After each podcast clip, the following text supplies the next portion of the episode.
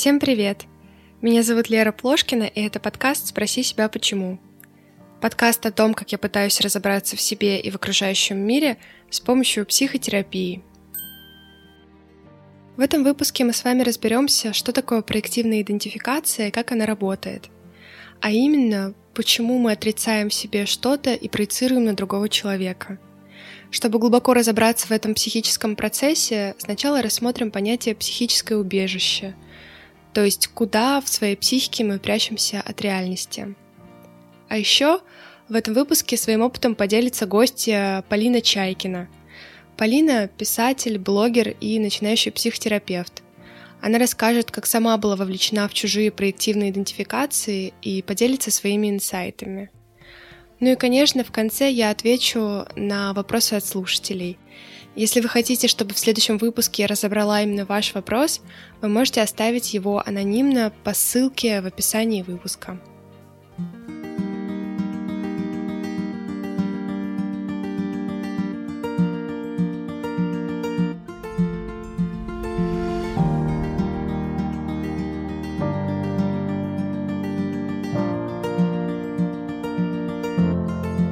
Итак, начнем процессе выпуска я буду обращаться к книге Джона Стайнера «Психические убежища». Джон – известный психоаналитик, автор многочисленных публикаций по теории и технике психоанализа, психопатологии и лечению пограничных пациентов. Пожалуй, эта книга лучшая из тех, что я читала за последнее время. Что же такое психические убежища? Когда человек находится в своем психическом убежище, то он может ощущать отсутствие какого-либо психического напряжения и в целом быть в таком спокойном состоянии. Чем это плохо, спросите вы? Как правило, пребывание в убежище позволяет психике прятаться от болезненной реальности, избегать боли, тревоги. И такое укрытие, во-первых, для человека создает некоторую иллюзию. Например, э, вас предал близкий друг, а вы предпочитаете пребывать в иллюзии, что это вышло случайно, как-то оправдываете поступок, лишь бы не испытывать мучительную боль предательства. Эти иллюзии могут касаться и самого человека лично. Например, очень тяжело принять в себе какое-то качество, а, какие-то свои ограничения или недостатки, по вашему мнению. Во-вторых, пребывание в убежище не позволяет нам быть полностью открытыми к хорошему. Ведь чтобы, например, насладиться близостью отношений, необходимо рискнуть и в каком-то смысле обнажить душу перед другим человеком. И нет абсолютно никаких гарантий, что вас не ранят. Человек, пребывая в психическом убежище, не пойдет на этот риск, ведь он может принести как блаженство, так и ужасную боль. Таким образом, находясь в убежище, мы стагнируем, не можем полноценно развиваться, прячемся от жизни со всеми ее удовольствиями и разочарованиями. Джон Стайнер выделяет три основные позиции для психики. Психическое убежище, параноидно-шизоидная позиция и депрессивная позиция. Так вот, наша психика может перемещаться между тремя этими позициями. Человек может прочно обосноваться в убежище под защитой патологической организации и редко выходить из него. А, ну, естественно, чтобы не столкнуться с какими-то тяжелыми депрессивными или параноидно-шизоидными тревогами. Что же такое параноидно-шизоидная позиция? В этой позиции психике угрожают примитивные тревоги и приводят к мобилизации примитивных защитных механизмов. Что за примитивные тревоги? По сути, все они сводятся к страху смерти, который может найти свое воплощение в разном, например, в ощущении преследования, в страхе за здоровье и так далее. Из примитивных защит ярко выражено расщепление, то есть объект или человек воспринимается либо как очень хороший или очень плохой. То есть на чувственном уровне возникает некоторая полярность, и что-то среднее плохо доступно. Также из ярких примитивных защит э, возникает проективная идентификация. Что такое проективная идентификация? Это бессознательная фантазия, в которой человек отщепляет собственные свойства или свойства внутреннего объекта и переадресует их внешнему объекту. Проективные фантазии могут сопровождаться провоцирующим поведением, с помощью которого человек бессознательно пытается заставить другого чувствовать и действовать в соответствии с этими проективными фантазиями. Это не твой уровень, ты этого недостоин. Очень яркие примеры проявления проективной идентификации.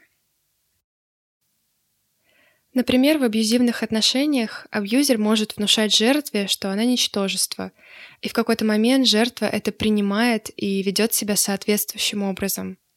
Это выражение проективной идентификации абьюзера, отделение его собственной части и помещение ее в жертву. То есть в результате проективной идентификации человек отщепляет некоторые части самости, которые не могут быть приняты по каким-то причинам, и из-за этого самость может очень сильно истощаться. И человек становится сильно зависим от такой патологической организации. Грубо говоря, необходимо окружать себя такими людьми, которые подыгрывают моей проективной идентификации. А те, кто это делать отказываются, становятся плохими, не такими, чужими. Ведь психике гораздо проще отрицать какие-то нежелательные аспекты самости, чем принять их и пережить неприятные чувства с этим связанные. Проективная идентификация, она может быть жесткой, а может быть обратимой. Например, во время терапии психотерапевт испытывает проективную идентификацию со стороны клиента и затем пытается вернуть эту проекцию клиенту. В какой-то момент клиент становится способен ее принять. Чтобы ее принять, необходимо уметь различать самость и чужой объект, и необходимо смочь отказаться от этого объекта и пережить его утрату. То есть, например, необходимо признать, что вы приписываете другому человеку какое-то качество, а в сущности его нет. И отказаться от этой проекции очень сложно. И далее возникает процесс скорби и оплакивания утраты, который не все способны вынести. И если работа скорби успешна, я человека обогащается, становится более интегрированным, у него возникает более реальное представление себя, а сейчас про проективную идентификацию вам расскажет Полина. После этого мы быстро разберем, что такое депрессивная позиция, и перейдем к вопросам от слушателей. Привет, меня зовут Полина Чайкина, я магистрант психфака МГУ, блогер, писатель. И я хочу вам рассказать свою небольшую историю проективной идентификации и поделиться четырьмя главными инсайтами. Как сделать этот механизм рабочим инструментом для своих целей. Пару лет назад, каждое воскресенье ближе к вечеру, я разговаривала по телефону с бабусей. А бабушка говорила каждый раз примерно следующее. «Ой, ты, наверное, так страдаешь без мужа, одна одинешенька. Мне тебя так жалко, ангелок, свечки за тебя в церкви ставлю все время». Да, доброту, конечно, не истребить ничем, но я не об этом. После примерно четвертого такого пассажа я и сама засомневалась. Может быть, со мной что-то не так? А так уж ли я счастлива вообще? Может быть, мне так кажется, что свобода, любимое дело и путешествия мне нравятся, а на самом деле я страдаю без мужа? Все зло начинается с двух слов. Наверное, ты переживаешь из-за своего веса. Боишься не поступить, дико вымоталась на работе, страдаешь без мужа, страдаешь без ребенка, страдаешь без внедорожника, страдаешь без накачанного любовника вечером в четверг. Сила проективной идентификации, как оказалось, настолько велика, что идея, чувство или ощущение может проникнуть в твое сознание полной контрабандой под этикеткой дружбы или отеческой заботы. Билл Ридлер в книге «Сила твоего выбора» описывает тренинговый эксперимент. Девушку Н выводят из зала и внушают ей, что группа, которая ее встретит, собирается ее щекотать. Группе же говорят, что Н зайдет счастливая, беззаботная, и с ней обязательно надо подружиться – они встречаются, все приветствуют Энн, но уже через пять минут в зале царит отчуждение и недоверие. И никто из участников, которые были в таком хорошем настроении, не может объяснить, почему они начали испытывать эти чувства. Феномен нашего сознания заключается в том, что мы не можем приписать другому или увидеть в другом то, чего нет в нас. Это такая ментальная провокация, на самом деле подсадка личности собеседника в вас. Если вы со своими подсадчиками общаетесь постоянно, поверьте, одного раза будет мало. Готовьтесь кататься по этой карусели долго. Итак, какие выводы я сделала для себя про эту тему? Первое. Надо принять тот факт, что я нахожусь под влиянием чужих проективных идентификаций, даже когда я этого не хочу или когда не осознаю. Отрицать это глупо. Но если сжиться с этой мыслью, есть шанс увидеть, где и как это происходит, и повлиять на ситуацию. Второе. Стоит ответить себе на вопрос, рядом с кем я чувствую себя паршиво, недостойной, жалкой, глупой, неудачницей или слабой. У каждого из нас есть такие люди – Благодаря этому подкасту вы уже точно знаете на научном уровне, в чем здесь секрет. И если вы хотите улучшать свои результаты в значимых областях, позаботьтесь о том, чтобы эти планетки крутились от вас по дальней орбите. Третье. Сила окружения, говорим мы. Наставник верит в тебя, и ты начинаешь в себя верить. И у тебя все получается. Человеку нужен человек. Почистив свое общение уже на втором этапе, Перечислите тех, кто пробуждает в вас лучшие качества и черты. В моменты перезагрузки я обычно пишу каждому из этих людей на WhatsApp, в Директ, набираю номер, зову на кофе, чтобы стать немного ближе. И всегда после этого делаю колоссальные прорывы, потому что идентификация работает. Четвертое. Касаемо своих идентификаций. Как можно меньше решать за других людей. Если вначале мы говорили об окаянной фразе «наверное, ты», то здесь приходится прилагать определенные усилия к самоконтролю, чтобы отлавливать свои «наверное, он» или «наверное, она». Зачем делать эту колоссальную работу? Это единственный способ жить жизнь в жизни, а не в голове. Держать плотный контакт с реальностью. Если новый начальник не ответил на твое сообщение, это может быть по миллиону других причин, помимо того, что он жесткий самодур. Не стоит будить в нем самодура этим механизмом раньше времени. Я не согласна жить с образами людей в своей голове. Я хочу жить с людьми. Ну, выбирайте то, что нужно вам. Главное – сознательно.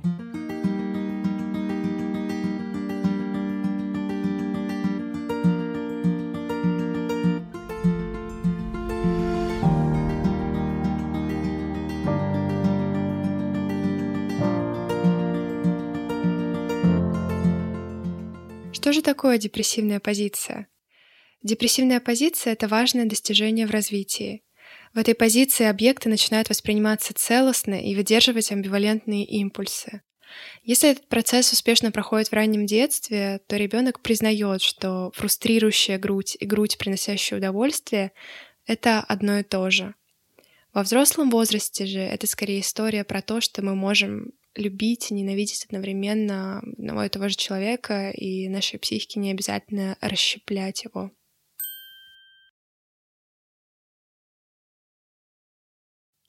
Теперь перейдем к вопросам от слушателей. Сегодня разберу один весьма интересный вопрос. Он звучит так. Я росла без отца. Как восполнить отсутствие его внимания?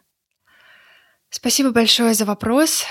На мой взгляд, фигура отца имеет важное значение для ребенка любого пола.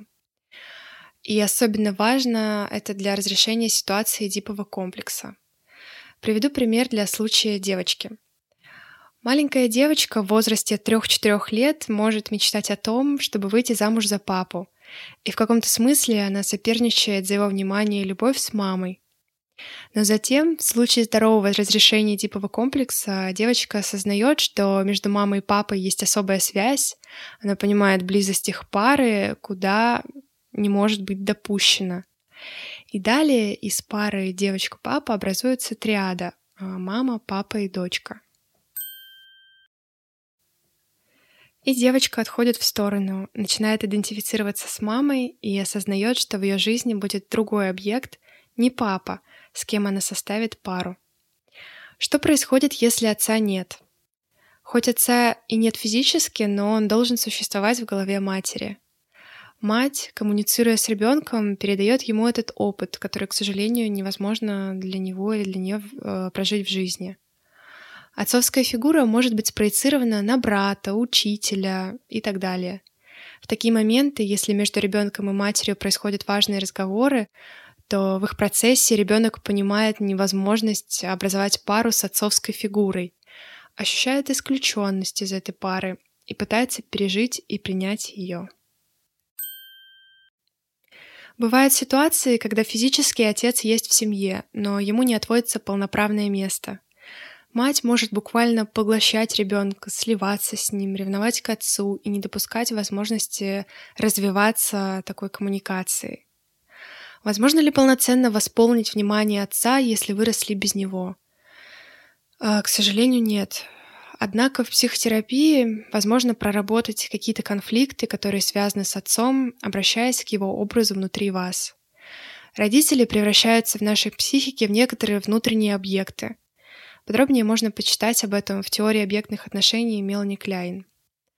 Так вот, во время вашей психотерапии вы можете обращаться к этому объекту внутри себя, рефлексировать, и это может помочь решить какие-то конфликты, которые связаны с отцом. А что касается чего-то хорошего, что вы недополучили в отношениях с отцом, терапия может помочь понять, откуда, из каких ресурсов вы сможете получить это хорошее еще. То есть, например, заботу, любовь и так далее. У кого из близких вы можете это взять.